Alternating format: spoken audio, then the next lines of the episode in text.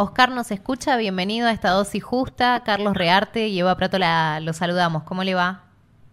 Buen día, ¿cómo le va Carlos? Buen día Eva y buen día para toda la audiencia. Gracias. Cuéntenos, eh, principal, ¿qué es, eh, ¿qué es lo que sucedió con esta jubilada a la que ustedes salvaron de que le hagan el cuento del tío? Sí, bueno, eh, nosotros tenemos acá en la división un equipo que está especializado en trabajar en lo que es la zona bancaria en la parte del microcentro de la ciudad de San Miguel de Tucumán, donde ellos se dedican a contrarrestar el delito en todo lo que es la parte que se manifiesta en rompe vidrios, salideras bancarias, cuento del tío, que está conocido así en la jerga policial, ¿verdad? Y bueno, en el día de ayer, mientras ellos desarrollaban sus tareas habituales de prevención, eh, observaron a esta persona mayor de edad, una, una adulta mayor, que salía de la zona bancaria, de un banco, ahí cerca de la zona de la Crisóstomo Álvarez y Chacabuco, y bueno, esta persona empezó a caminar y se le aproximaron una mujer que había salido de la entidad bancaria y después se le aproximó otro hombre que estaba parado al frente. Y le empezaron a acompañar, a acompañar, a acompañar hasta que la pararon en la esquina de un banco. Eh, la mujer empezó a, denotar una actitud de nerviosismo, ¿verdad? Como que miraba para todos lados y se sentía como avasallada por estas personas. Y bueno, y estas personas, como yo le explicaba a su compañera, tienen ciertas características que por ahí en el centro uno los ve y más o menos ya lo identifica por, la bandolera que utilizan, los bolsos que utilizan para engañar a la gente. Es así que bueno, que, esta mujer, este como le decía yo, estaba con el actitud de nerviosismo, se acercó al personal policial a preguntarle si la persona estaba bien, si necesitaba algo, y bueno, y ahí esta persona le cuenta, ¿verdad?, de que eh, le habían manifestado que ellos tenían dinero, que habían encontrado y que querían cambiarle. Es por eso que se requiere la presencia de testigos hábiles como le pide el código, se hizo un registro de estas personas y bueno, efectivamente en el interior de, las bandoleras y de los bolsos tenían una suma de, dinero que es ficticia porque le ponen un billete original arriba, abajo y todo en el medio son papeles y le ponen algún ticket de algún banco de alguna expresión vieja, ¿verdad? Y con eso engañan a las víctimas. Oficial, esta, bueno, ustedes ya tienen una experiencia eh, ávida con respecto al tema en, el lugar, digo, esta no sería la primera vez que se mueven de esta manera, es por eso la experiencia de ustedes de identificarlos automáticamente. No, generalmente este tipo de personas están acostumbradas a cometer este tipo de delitos. Ellos trabajan y se especializan en lo que sería en la zona bancaria para, para hacer el cuento del tío, como se lo llama acá en la jerga, a personas adultas mayores, como le decía. Eh, son personas que ya tienen antecedentes tanto policiales como judiciales.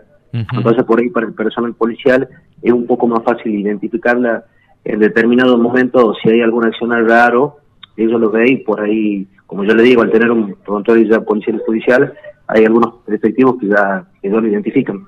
Claro, además, eh, oficial, siempre eh, los adultos y las adultas mayores terminan siendo eh, las víctimas, ¿no? De, de este tipo de delincuentes.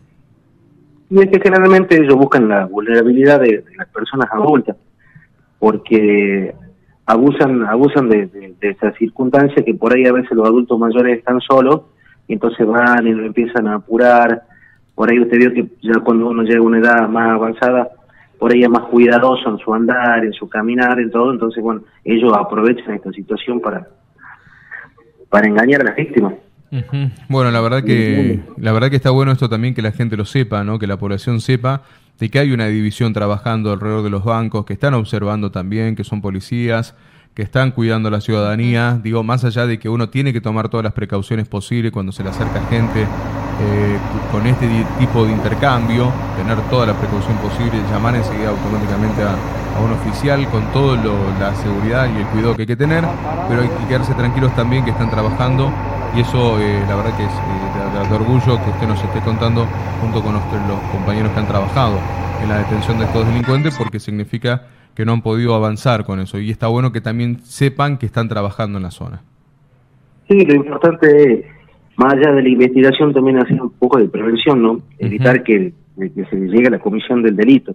En este caso, bueno, como usted decía, se trabaja todos los días lo que es la zona bancaria, y bueno, sería importante recomendarle a la gente, a la gente que hace este tipo de, de operaciones bancarias, que todo el mundo va a cobrar un banco, de hacer un sueldo, una jubilación o hacer algún trámite, que bueno, que tengan cuidado, realmente que tengan cuidado porque hay mucha gente que se dedica a este tipo de delito, entonces por ahí nosotros tenemos personal policial que trabaja de civil en la zona, zona céntrica, pero cuando sientan alguna actitud rara de alguien que se le acerca, de alguien que le ofrezca algo raro, de alguien que le mienta, o que sienta que se pone en situación de peligro, que se aproximen a un informado. Eh, personal de la Guardia Urbana que trabaja en lo que es el microcentro de parada, haciendo prevención, eh, es importante que se acerquen y le comenten, le, manifiesten cuál es la situación de ese momento, eh, porque es una forma también de cuidarse ellos, ¿verdad?, para, para la prevención de algún delito.